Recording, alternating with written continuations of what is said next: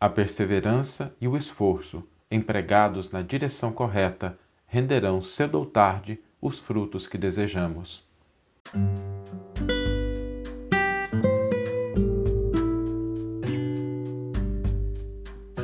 Você está ouvindo o podcast O Evangelho por Emmanuel, um podcast dedicado à interpretação e ao estudo da Boa Nova de Jesus através da contribuição do benfeitor Emmanuel.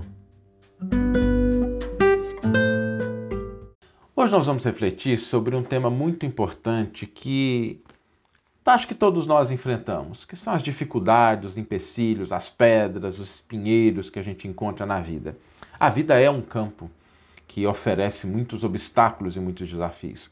E, aliás, a, a proposta do, do cristão, a proposta da pessoa que busca a religiosidade não é se afastar do mundo, é entender que esse é um campo de serviço, é um campo de trabalho, às vezes árduo. A vida nos oferece realmente muitas pedras, muitos espinhos, e em forma de dificuldades, de tropeços, de falhas, e às vezes a gente não sabe como lidar com isso. E o Evangelho ele tem uma frase do Cristo que é muito bonita, que diz assim: Não se colhe uvas em espinheiros. E quando Jesus profere essa frase, algumas pessoas podem achar que ele está incentivando a gente a desanimar, falar assim, olha, não, não dá para fazer isso mesmo, né? Olha, não tem jeito de colher uva aí, só tem espinho. Mas será que o Cristo proferiria, falaria algo para que a gente simplesmente permanecesse na inação, permanecesse na paralisia? Acreditamos que não. Quando Jesus dá-nos esse alerta, ele está nos convidando a entender que diante de uma situação, nós precisamos entender o que é possível e o que nós devemos fazer naquele momento específico. Quando Jesus diz que não dá para colher uvas em espinheiros, ele está nos convidando ao seguinte: bom, vamos tirar os espinheiros, vamos remover as pedras, vamos trabalhar o solo, vamos plantar. E aí, o esforço diligente, perseverante, constante realizado numa determinada direção vai produzir os frutos para que nós entendamos que é sempre preciso enfrentar o trabalho que está à nossa frente.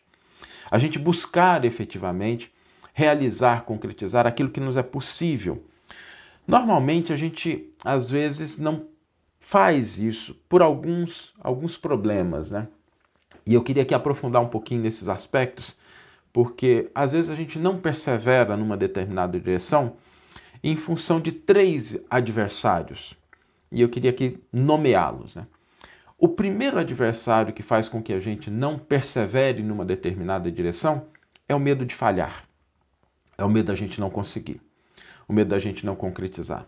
Naquilo que nós almejamos, sobretudo no crescimento espiritual, na melhoria de nós mesmos, né, na melhoria do próximo, às vezes a gente paralisa porque a gente fala assim: ah, não vou dar conta, e se eu falhar? Esse é um grande adversário.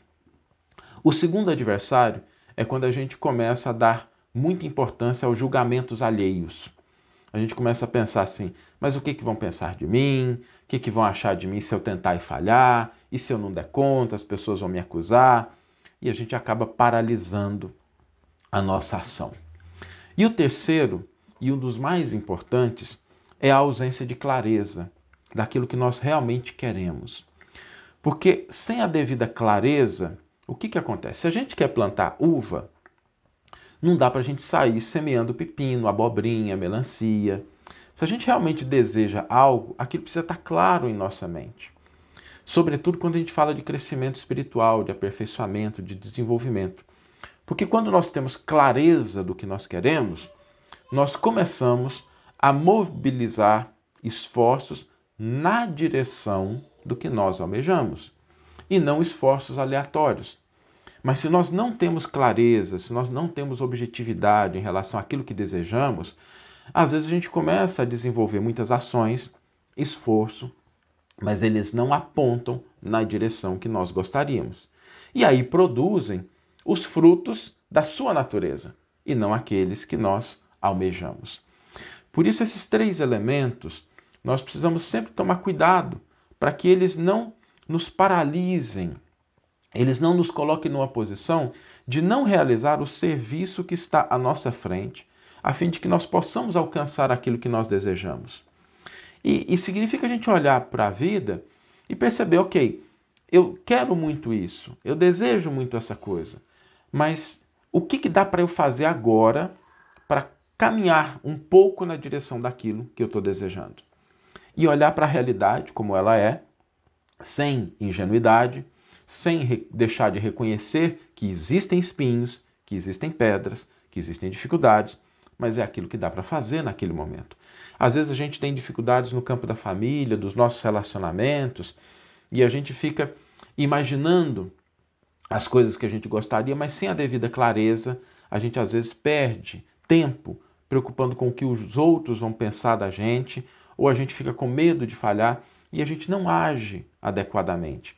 E às vezes, quando a gente está num relacionamento, que às vezes é um relacionamento difícil, pais e filhos, cônjuges, familiares, e que a gente tem dificuldade, a pergunta a se fazer é: o que, que, que a gente pode fazer para melhorar essa situação agora?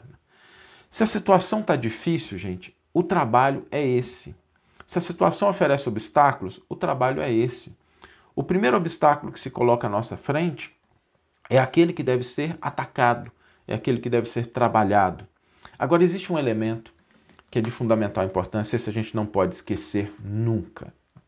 Em toda empreitada, em toda tarefa, em toda busca de realização de algo, lembremos-nos sempre que a confiança na misericórdia divina é a nossa mais efetiva segurança em relação ao sucesso.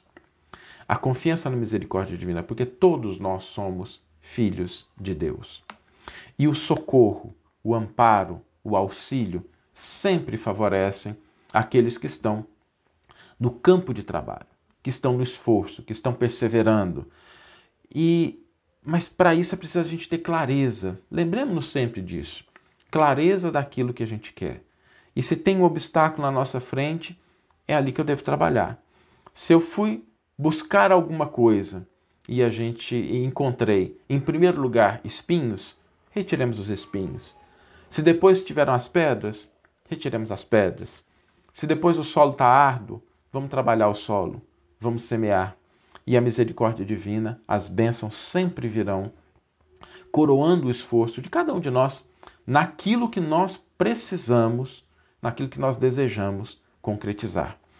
Por isso, se a gente tiver clareza, se a gente não deixar que o medo de falha nos paralise, que o julgamento alheio nos paralise, que a falta de clareza nos desvie dos propósitos, não faltarão bênçãos do alto, porque Deus auxilia sempre aquele que permanece no campo de trabalho. Deus é Pai e a gente precisa ter confiança disso. Se Deus é Pai, nós somos filhos e um pai cuida dos seus filhos. Às vezes ele nos dá o trabalho. E se a gente souber o que fazer, se a gente olhar para as pedras e entender, olha, eu quero aquilo, mas o que dá para eu fazer hoje, no dia de hoje, nesse momento, né? não sei quando é que eu vou chegar lá, mas hoje, né, a gente aqui, 23 de fevereiro, o que dá para fazer é isso, então lancemos mãos ao trabalho para que a gente possa cumprir com a parte que é possível dentro do contexto em que nós estamos, tendo certeza que a perseverança renderá sempre os frutos que nós almejamos. Vamos ler agora a íntegra do versículo e do comentário que inspiraram a nossa reflexão de hoje. O versículo está no Evangelho de Lucas, capítulo 6, versículo 44, e nos diz o seguinte: Pois cada árvore é conhecida a partir do próprio fruto, pois não se colhem figos dos espinheiros, nem vindimam cachos de uva da sarça.